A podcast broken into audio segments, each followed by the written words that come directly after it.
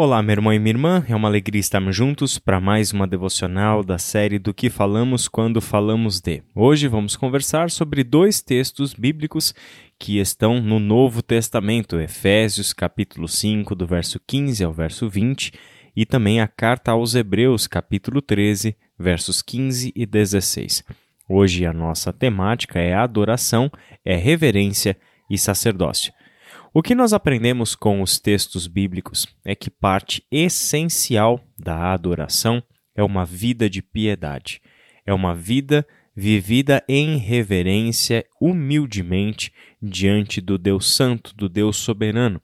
Vontade desse Senhor é aquilo que nós buscamos para o viver, e é nisso que consiste viver piedosamente. Uma vida que reconhece a santidade de Deus, a presença real de Deus em nossas vidas, diante de quem nós estamos vivendo e de quem buscamos a sabedoria para vivermos. Vamos ler primeiramente Efésios capítulo 5, do verso 15 ao verso 20. Portanto, sejam cuidadosos em seu modo de vida. Não vivam como insensatos, mas como sábios. Aproveitem ao máximo todas as oportunidades nestes dias maus não ajam de forma impensada, mas procurem entender a vontade do Senhor. Não se embriaguem com vinho, pois os levará ao descontrole. Em vez disso, sejam cheios do Espírito, cantando salmos, hinos e cânticos espirituais entre si e louvando o Senhor de coração com música. Por tudo, deem graças a Deus, o Pai, em nome de nosso Senhor Jesus Cristo. Esse texto, famoso texto de Efésios, capítulo 5, dos versos 15 a 20, texto em que muitas pessoas se pegam bastante lá no verso 18, que fala sobre não se embriagar com vinho que leva à libertinagem.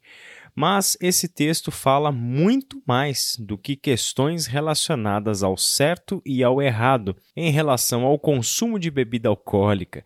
Esse texto fala sobre a vida de adoração genuína que Deus espera de todos nós. É dessa forma que, inclusive, o texto termina. Você reparou isso? Lá nos versículos 19 e 20, o apóstolo Paulo fala sobre isso que normalmente você e eu entendemos como louvor e adoração.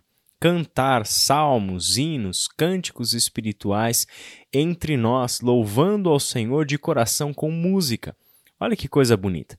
Essa é a expressão cultica comunitária com a qual nós estamos habituados a dominicalmente ou até mesmo em outros encontros da nossa vida de igreja, em que nos reunimos para cantar ao Senhor e fazer isso por intermédio da música.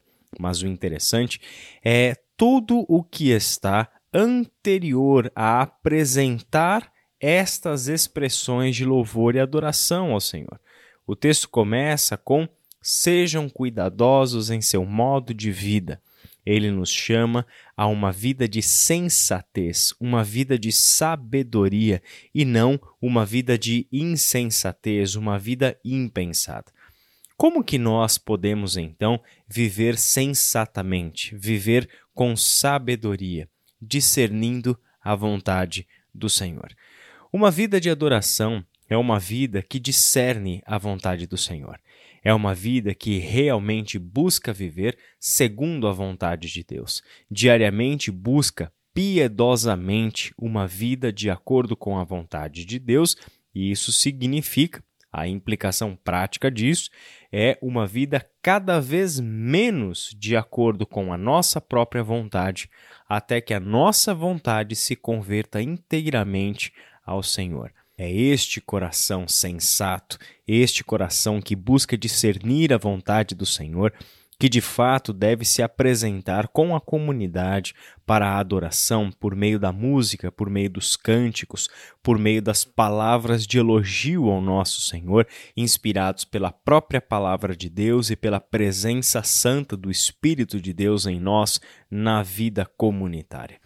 A primeiro aspecto, então, da adoração que tratamos aqui no texto de Efésios é justamente uma vida de reverência, uma vida de absoluta submissão à vontade do Senhor.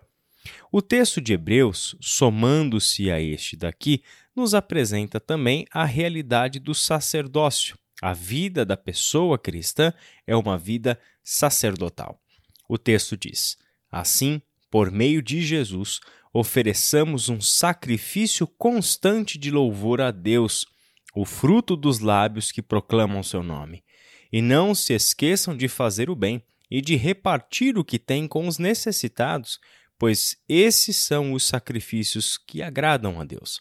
Olha que interessante o que o texto de Hebreus nos apresenta. Uma vida em que está sendo continuamente oferecida ao Senhor sacrifícios de louvor.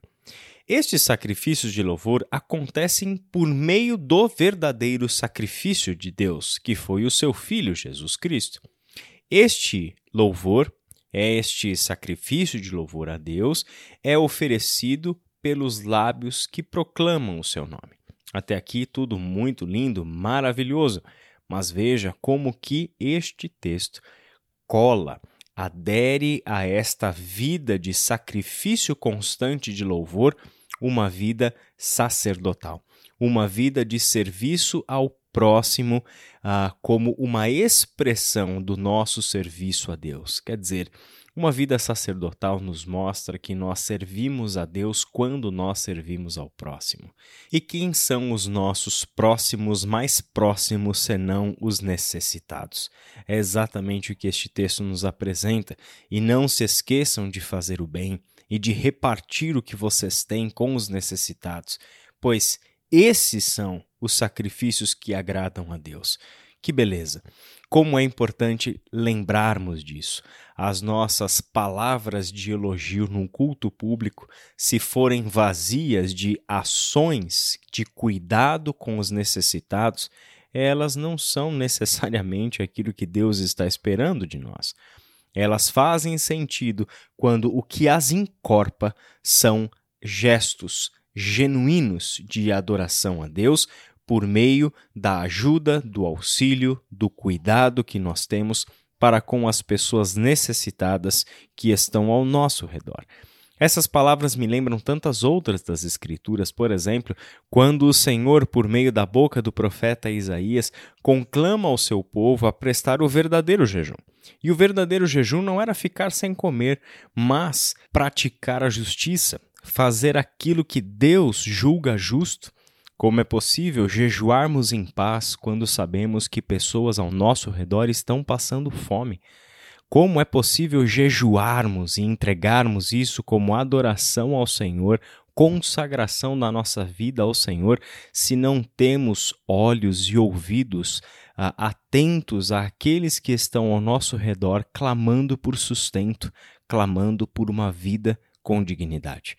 Por isso, meu irmão e minha irmã, somada a esta palavra de Hebreus e a esta palavra de Isaías, me lembram as palavras de Jesus em Mateus capítulo 25, quando dizia que eles fariam algo para Jesus, quer dizer, os discípulos seriam reconhecidos pelos seus gestos de serviço ao Senhor Jesus quando eles servissem os necessitados em suas necessidades.